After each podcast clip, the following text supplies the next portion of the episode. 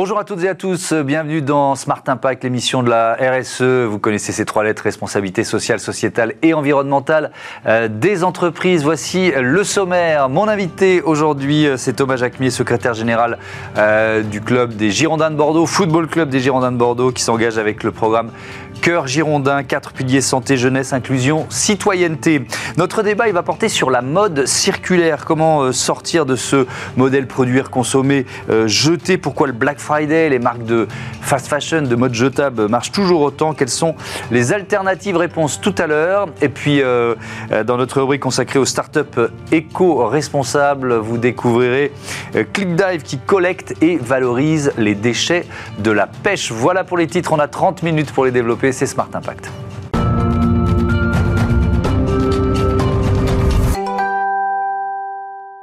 Bonjour Thomas Jacquemier, bien, bienvenue. Vous êtes donc le secrétaire général du Football Club des Girondins de Bordeaux, club euh, cher à mon cœur. Mes premières émotions de fan de foot, euh, c'était à, Bordeaux, ça ne nous rajeunit pas. Époque euh, Tigana Giresse au Parc Lescure. D'ailleurs, on va commencer par deux trois questions de, sport. Vous, vous en êtes où sportivement? Alors, bah, notre équipe première, elle est actuellement seconde du championnat. En Ligue 2, c'est ça? En Ligue 2, oui, parce qu'après notre relégation sportive et, euh, une séquence, euh, on va dire, euh, de, maintien administratif qui, qui nous a emmené quand même pendant tout l'été, on a quand même pu s'appuyer sur les jeunes avec, avec un grand plaisir, une grande surprise. Ils, ont, été, ils ont été formidables. Et puis, le sportif a réussi à intégrer un certain nombre de recrues qui a solidifié et, continué la bonne mayonnaise de cette équipe qui finalement voilà, a maintenu une performance correcte. Et puis, chez les filles, on a malgré 11 euh, départs de joueurs expérimentés. On a quand même fait un, bon début de saison avec beaucoup de jeunes du centre de formation et on est très fiers de leur parcours également. Est-ce que quand on est relégué en, bon, c'est un choc pour les supporters euh, évidemment, mais est-ce que c'est aussi l'occasion de remettre un peu les, euh, je sais pas comment dire ça, les compteurs à zéro, de se poser des questions et les bonnes questions? Ah, c'est sûr que de toute façon, avec la baisse des revenus qu'on a en Ligue 2, on n'a pas le choix. En fait, on est comme une entreprise normale, il a fallu se redimensionner. Ça a été tout l'objet de la séquence estivale administrative, c'est qu'il fallait être capable d'absorber un budget dans lequel vous avez d'un coup une perte de revenus mm. hyper conséquente, notamment en droit télé. Et oui, ça a poussé le club, bien sûr, à se réorganiser, à se réformer. Et de toute façon, c'était nécessaire puisqu'il y avait de toute façon déjà en Ligue 1 un problème pour le club régulièrement de modèle. Mm. Donc là, moi, c'est mon job au, au, quotidien aussi avec les équipes de structurer le club à la dimension aujourd'hui des revenus de Ligue 2.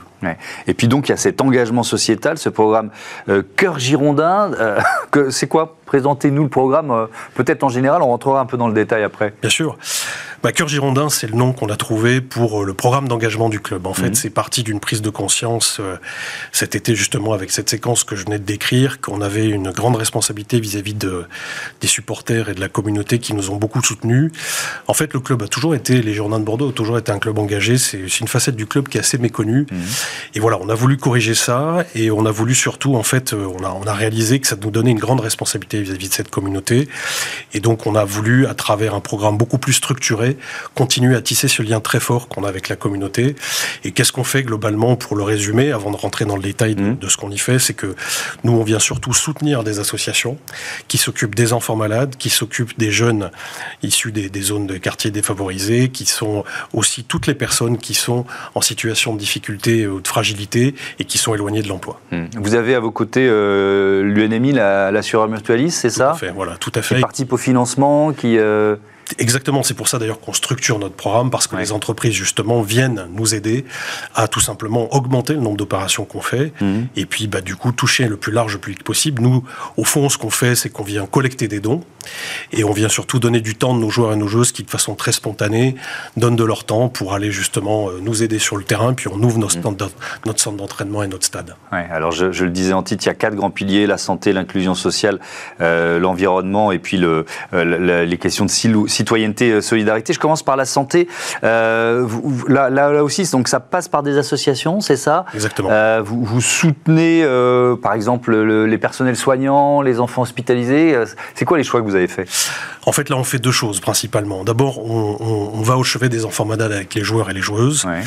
On a aussi, c'est une petite spécificité, un, robot de téléprésence au stade qui permet aux enfants qui sont dans des chambres isolées dans les hôpitaux bah, de participer au match avec nous en live, pouvoir interroger les joueurs. En fait, il déplace et il pilote le robot depuis sa chambre d'hôpital. Donc ça, c'est... Ça, veut dire que le, l'enfant qui est dans son hôpital, il, peut presque avec le robot être dans les vestiaires et poser une question au joueur, limite. On va, on va éviter d'avoir un douzième joueur, ça disqualifierait, mais c'est un peu l'idée. Et comme ça, il peut interagir aussi avec les personnes. C'est pas juste une caméra. Hmm. Il peut aussi parler. Donc souvent, les joueurs et les joueuses jouent le jeu et lui parlent. Et ce qu'on fait aussi, donc en, dehors de voilà de beaucoup de visites hmm. euh, dans, dans, les hôpitaux, ce qu'on fait, c'est qu'on vient soutenir des associations comme Qui luttent contre le cancer du sein. Hmm. On, on participe aux opérations de collecte du sang avec le FS.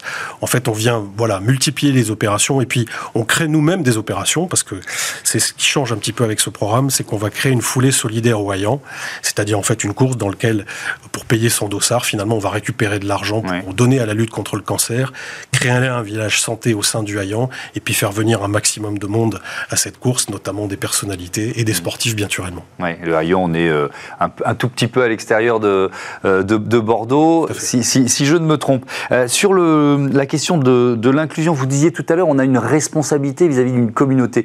Le, le, le, public qui vient au stade, euh, c'est un public qui, qui c'est un brassage très, très vaste en fait? Bah, d'abord, de toute façon, le, football lui-même est un sport qui, euh, qui se veut ouvert. Qui se veut ouvert. Et nous, notre grande responsabilité, là, c'est de lutter contre toutes les formes de discrimination et, de, et surtout pour lutter contre pour l'égalité des chances. Mm. Et donc là, on fait trois choses principalement. Nous, on fait la première priorité. On a créé un petit livret qui s'appelle Stop aux discriminations mm.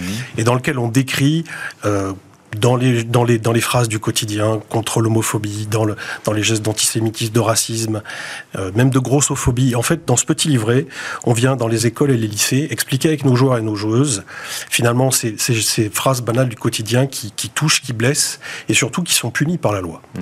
Et en fait, ça permet d'éveiller les consciences du côté agresseur comme du côté des victimes. Et ça, on fait beaucoup d'éducatifs. Donc, c'est des projets éducatifs qu'on vient porter.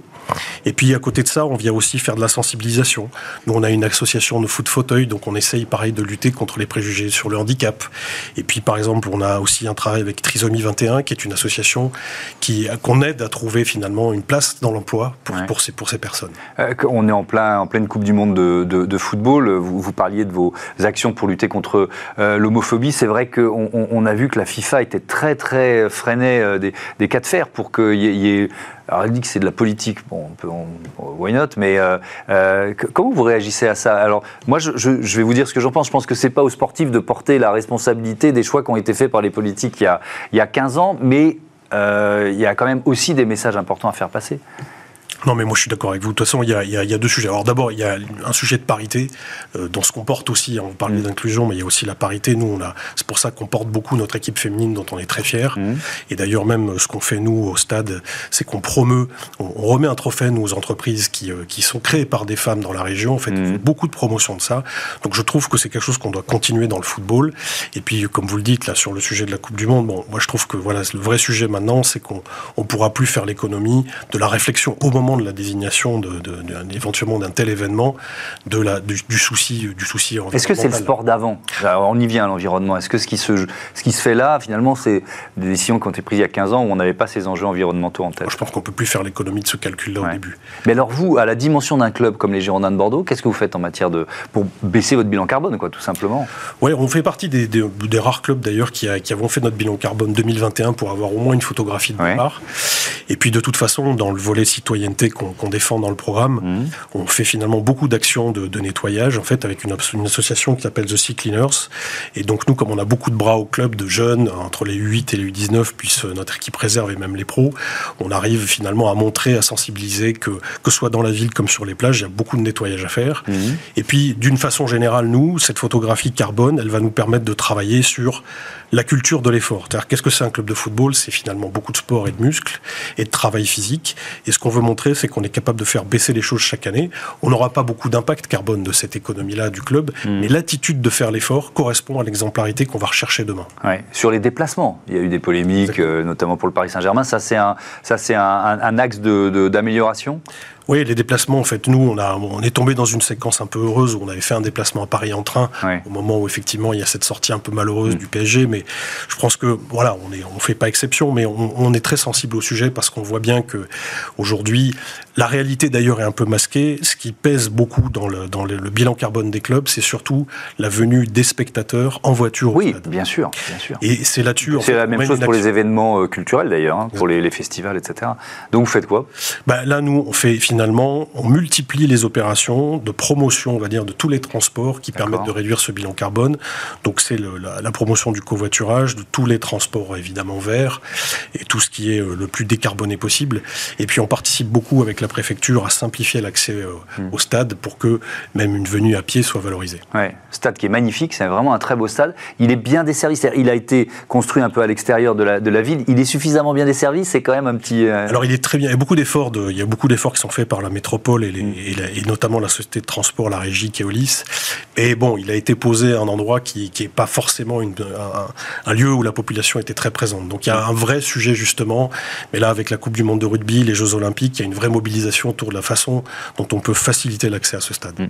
Merci beaucoup, merci Thomas Jacquemier. Euh, on se retrouve en Ligue 1 l'année prochaine, hein. on vous le souhaite et on se le souhaite. On peut se souhaiter. Merci beaucoup. À bientôt sur, euh, sur Bismart. On passe tout de suite à notre débat, la mode responsable au programme. slogan?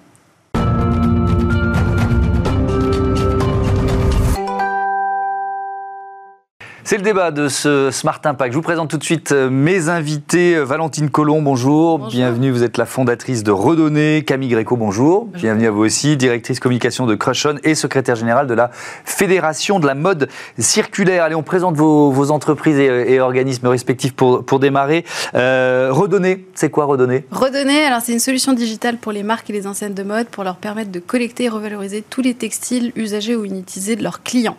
Donc l'idée et l'objectif au travers de cette solution, c'est de faire en sorte que le recyclage textile devienne un réflexe pour tous. Hmm.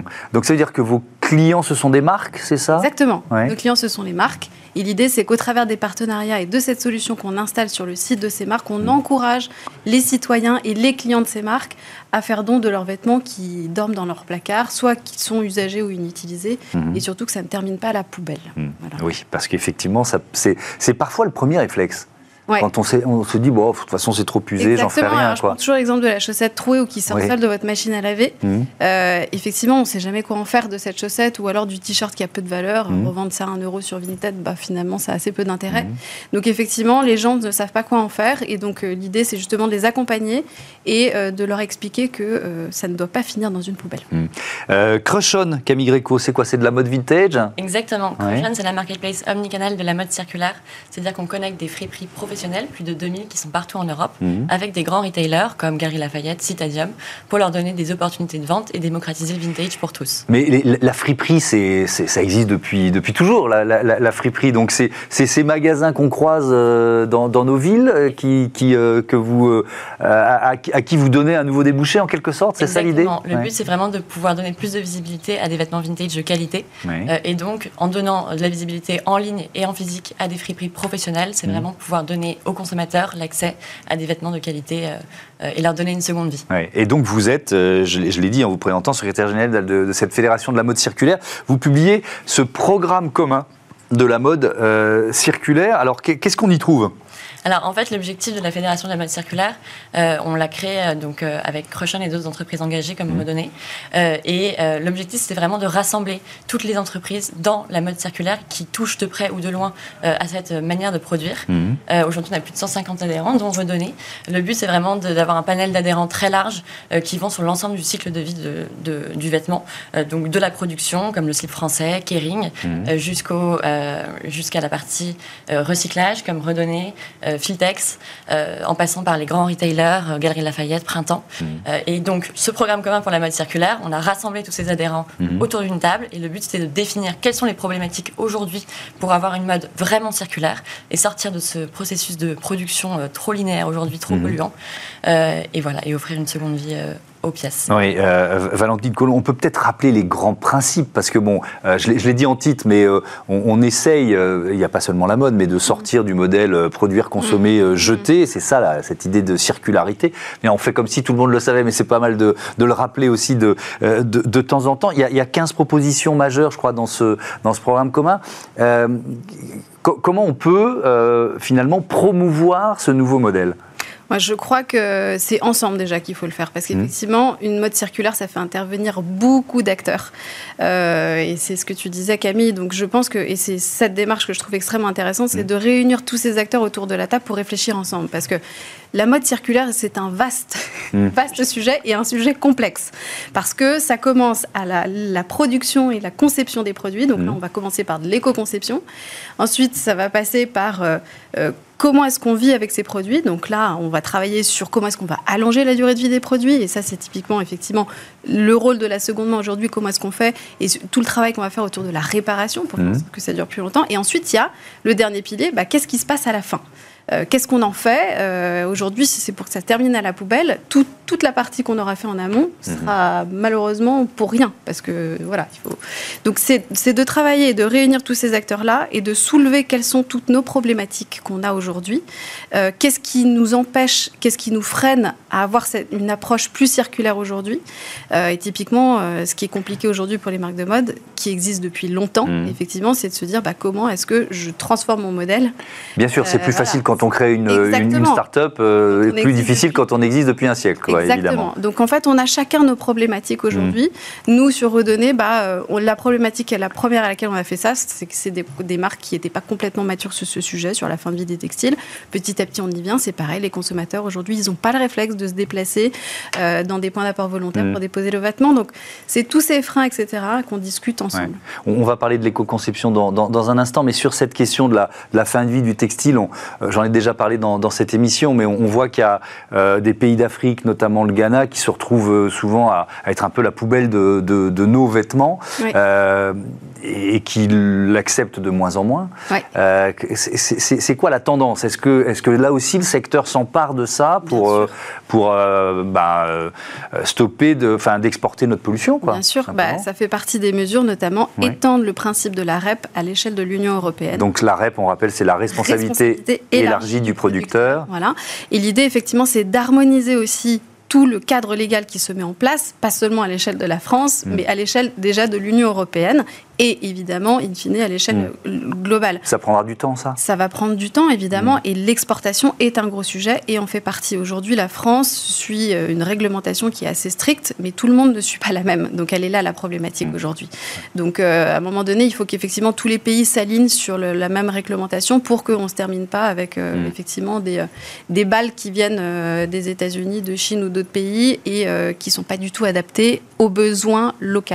évidemment. avec vous, euh, vous faites évidemment des économies d'eau, des économies de CO2, c'est le, principe même du modèle. Mais quand on parle d'éco-conception d'un vêtement, euh, c'est quoi le principe? C'est la base en fait. C'est-à-dire qu'on peut redonner des, une seconde vie aux vêtements, mais s'ils ne mm. sont pas de bonne qualité à la base, on ne pourra pas leur offrir une deuxième, une troisième ou une quatrième vie. Mm. Donc l'éco-conception, c'est la base de toute économie circulaire. Et l'économie circulaire, c'est vraiment pas arrêter de produire, c'est vraiment produire mieux euh, pour ensuite pouvoir consommer moins parce qu'on aura des vêtements de mm. plus grande qualité. Mais alors, si, on rentre, pardon de vous interrompre, si on rentre vraiment dans le détail, c'est-à-dire que, par exemple, quand on parle de coton bio, qu'est-ce que ça veut, qu'est-ce que ça veut dire? Est-ce qu'il y, est y, a des labels qui sont suffisamment exigeants euh? C'est hyper compliqué aujourd'hui. Aujourd'hui, il y a un gros sujet qui s'appelle euh, l'affichage environnemental, euh, qui est en train d'être travaillé euh, à l'échelle européenne et à l'échelle française, où le but, ça va être de donner un score aux vêtements qui sont bien produits. Hmm. Aujourd'hui, on ne sait pas exactement quels critères prendre. Et c'est un gros travail qu'on porte avec la Fédération de la mode circulaire. C'est en négociation aujourd'hui Le but, c'est de savoir quels critères. Est-ce qu'on prend la circularité hmm. Est-ce qu'on prend le coton, l'utilisation du coton, de la matière Enfin, savoir exactement qu'est-ce qui va rentrer dans les critères pour bien noter un vêtement ou mal le noter. Hmm. Euh, ça peut être aussi écologique, mais c'est aussi social, qui travaille derrière euh, euh, le système de production qui hmm. est mis en avant par une marque. Enfin, il y a beaucoup, beaucoup de critères parce que les chaînes de production de textiles sont hyper grandes. et oui, on a des labels, mais ça reste parfois opaque, un peu trop. Hmm. et l'important, c'est de rendre tout ça transparent. Mais à côté de ça, à côté de la, de la démarche qui est, qui est, la vôtre, je rappelle, il y a une fédération de la mode circulaire, on voit émerger des, des, marques de, de mode jetable, quoi c'est vraiment le mot à, employer, de fast fashion. Je ne vais pas encore les, citer, notamment une marque chinoise qui mm. cartonne auprès des ados. Donc il y a là une contradiction, on en a tous hein, des contradictions, quelles que soient les générations, mais d'une génération qui est quand même portée vers, euh, vers l'écologie et puis qui, euh, parce que c'est moins cher, consomme des, des, vêtements qui sont vraiment. Con, je sais pas, dans quelles conditions sont-ils euh, mm. produits, à quel point sont-ils mm. non recyclables. Enfin, vous voyez ce que ces, questions, on est dans l'absurdité d'un système. Mais d'où le rôle de la réglementation aussi, à ce niveau-là. Je pense qu'à un moment donné, on peut, nous, en tant qu'acteurs, euh, essayer de sensibiliser et faire tout le travail qu'on fait aujourd'hui, mais effectivement, le cadre légal autour de ça, il est à un moment donné. Mais ça vous désespère pas un peu, t'entends, pardon, de de voir ces marques-là rafler en quelques mois le marché des ados, par exemple. C'est pour ça qu'on est là. Bon, à un moment donné, effectivement, ça existe. il faut le prendre en compte. Mm. en fait, euh, je pense qu'il faut plutôt réfléchir avec, euh, plutôt que de se dire euh, à un moment donné on va laisser la loi. Il, est là en fait, donc il faut qu'on apprenne à gérer. Donc notamment sur toute la partie recyclage aujourd'hui, ce qui est très compliqué, hmm. c'est effectivement on est en capacité de recycler le 100% matière, donc du 100% coton, etc. Dès qu'on on rentre dans des produits avec qui font intervenir beaucoup de composants, évidemment c'est plus compliqué à recycler. Mais aujourd'hui, je pense qu'il y a un énorme travail à faire en termes d'innovation sur ce sujet, sur le sujet recyclage, hmm. et c'est ce qui va être fait dans les années à venir. Il y a un gros budget qui va être dégagé euh, sur ce sujet-là, parce que effectivement, vous le dites, ça va continuer d'exister. Il va mm. falloir qu'on apprenne à essayer tant bien que mal de recycler aussi des vêtements qui ne sont pas forcément éco-conçus parce que ça ne va pas s'arrêter demain. Donc il nous faut une solution aussi pour ces vêtements-là et c'est aussi pour ça que la filière se mobilise autour de, de ce sujet. Euh, Camille Gréco, il y a une question de pédagogie peut-être euh, peut-être aussi ouais. On va tirer les mots de la bouche, il faut sensibiliser le consommateur aussi. Mm. Et euh, dans, la, dans le programme commun pour la mode circulaire, on prend une mesure qui souhaite sensibiliser les collèges et les lycées, donc dès le plus jeune âge, arriver à aller voir les futurs consommateurs et leur dire voilà, c'est pas possible aujourd'hui de consommer des modes, de la mode jetable pour telle et telle raison. Oui, mais il y a la question du prix. Complètement. On y revient, quoi. C'est complètement. Et il faut rendre la mode durable accessible. Et nous, mm. c'est ce qu'on fait avec Crushon. C'est que le vintage, c'est une alternative aussi en termes de prix pour parler à ces jeunes consommateurs qui n'ont pas forcément le budget. Hmm. Euh, est-ce que y a, euh, on, a, on, a, bien compris que euh, dans le, principe de redonner, c'était de travailler avec les marques. Hmm. Donc vous avez beaucoup de marques partenaires. Est-ce qu'il y en a certaines qui sont plus difficiles à convaincre que d'autres Vous voyez ce que je veux dire? Ou est-ce que, est-ce que là, il y a un mouvement qui est quand même une sorte de mouvement de fond qui emporte un peu tout le secteur? Alors aujourd'hui, le thème to market pour nous est quand même plus propice qu'il y a deux ans quand on est arrivé sur le marché, disons-le, parce qu'il y a une pression légale et sociale qui est en train de se faire sur ces marques. Hmm. honnêtement, si les marques aujourd'hui, elles veulent continuer, pour la plupart d'entre elles, à vendre et à acquérir de nouveaux clients, il faut qu'elles se mettent dans une démarche d'économie circulaire. On le sait dans 10 ans, enfin, mm. ça devient un, sujet fondamental. Donc aujourd'hui, on sent qu'elles vont, elles tendent toutes vers ça. Après, encore une fois, la, mode circulaire est un sujet complexe pour elle et il y a plusieurs façons de l'aborder et, il y a plusieurs euh, projets là-dedans. Et ça commence par l'éco-conception qui est le cœur de métier d'une marque. Donc mm. son sujet numéro un, c'est d'abord la production et les produits qu'elle euh, conçoit. Donc euh, voilà, nous, quelque part, on arrive un peu après en termes de priorité. Donc effectivement, il y a deux ans, clairement, ce n'était pas la priorité puisqu'il y a eu le Covid. Maintenant, ça y est, on y vient. Elles ont, elles ont enclenché déjà l'éco-conception, donc maintenant il faut qu'elles continuent à travailler pour étendre les collections aussi. Euh, mais maintenant, elles commencent à s'intéresser à ce qui se passe après. Donc euh, comment est-ce qu'on offre une nouvelle vie, comment est-ce qu'on allonge la durée de vie de ces produits? Donc aujourd'hui, euh, oui, c'est un sujet d'actualité et, assez prioritaire pour elles. Merci beaucoup, merci à toutes les deux d'être venues nous, présenter vos entreprises et donc ce programme commun pour la mode circulaire que je remonte évidemment. On passe tout de suite à notre rubrique consacrée aux startups éco c'est Smart Ideas.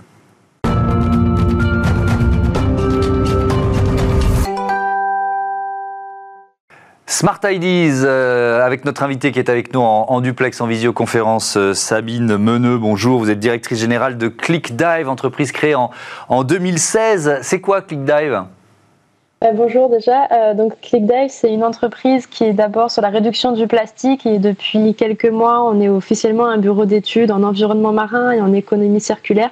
Où on va accompagner les gestionnaires de ports et les collectivités sur une meilleure gestion des déchets de la pêche en fin de vie et notamment les filets de pêche.